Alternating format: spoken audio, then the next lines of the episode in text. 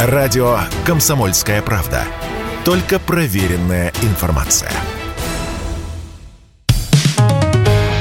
«Экономика» на Радио КП. Здравствуйте, дорогие слушатели радио «Комсомольская правда». В эфире наш ежедневный обзор самых важных новостей из волшебного мира российской экономики. С 11 мая в России начинаются выплаты на детей от 8 до 16 лет. Это пособие полагается малообеспеченным семьям, то есть тем семьям, в которых доход на каждого человека ниже прожиточного минимума в регионе. Напомню, средний прожиточный минимум в России на сегодня 12 654 рубля, но в каждом конкретном крае или области он свой. Самый маленький в Липецкой области 10 503 рубля, самый большой прожиточный минимум на человека на Чукотке 28 851 рубль. Заявления на эти пособия во многих регионах России начали принимать 26 апреля, в Москве с 1 мая.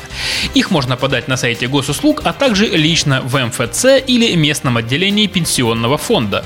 Как правило, выплата назначается только по заявлению, без дополнительных документов и справок, но иногда может потребоваться лично прийти в пенсионный фонд и принести оригиналы документов, подтверждающих доходы.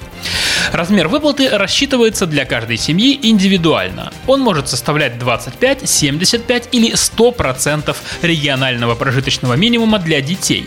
Переводе на деньги это от 6 до 12 тысяч рублей в месяц. Пособие назначается сразу на 12 месяцев и приходит на карту МИР. Ее номер, кстати, нужно указать в заявлении.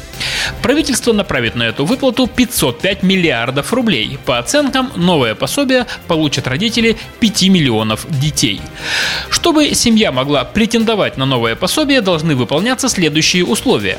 У ребенка есть российское гражданство и он живет в России. Ребенку уже исполнилось 8 лет, но еще не исполнилось 17. Заявление подает один из родителей или законный представитель с российским гражданством и постоянным проживанием в нашей стране. И, как уже сказано, средний душевой доход семьи должен быть не больше прожиточного минимума на душу населения в регионе. Учитываются доходы, внимание, за 12 месяцев, предшествующих 4 месяцам до месяца обращения то есть отсчитываем 16 месяцев назад и от них уже смотрим 12 месяцев вперед. Вот этот период учитывается. Кроме того, за эти 12 месяцев взрослые члены семьи должны иметь хотя бы какой-то доход. Если его не было, на это должна быть уважительная причина. Например, уход за ребенком до 3 лет, беременность и так далее.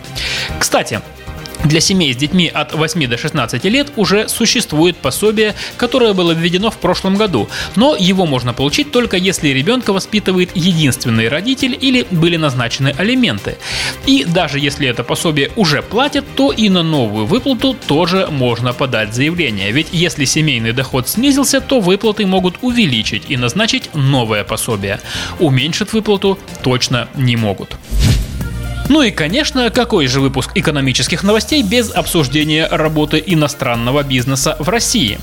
Стало известно, как долго будет закрыта Икея. Начнем с главного. Слухи о полном уходе Икея из России пока только слухи. Но открывать свои магазины в нашей стране шведская мебельная компания все еще не планирует.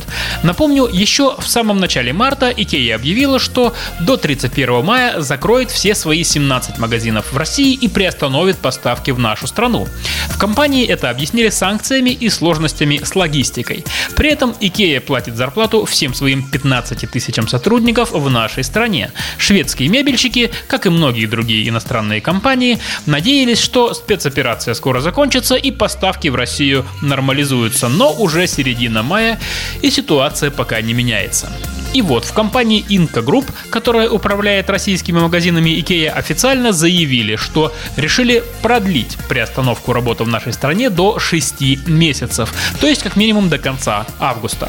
При этом зарплаты сотрудникам тоже будут платить до конца лета.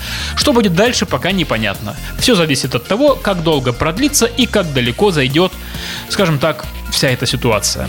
К слову, помимо 17 магазинов IKEA, компании Inca Group в России принадлежат три мебельных завода. На них работают 2500 человек. Эти предприятия также приостановили работу, и их сотрудники тоже будут получать зарплаты до августа. А еще компания Inca Group в России владеет 14 торговыми центрами Мега. И все они, кстати, работают до сих пор. Что же касается глобальной компании IKEA, то Россия была для нее десятым по величине рынком и обеспечила 4% розничных продаж. Годовая выручка IKEA в России 245 миллиардов рублей. «Экономика» на Радио КП.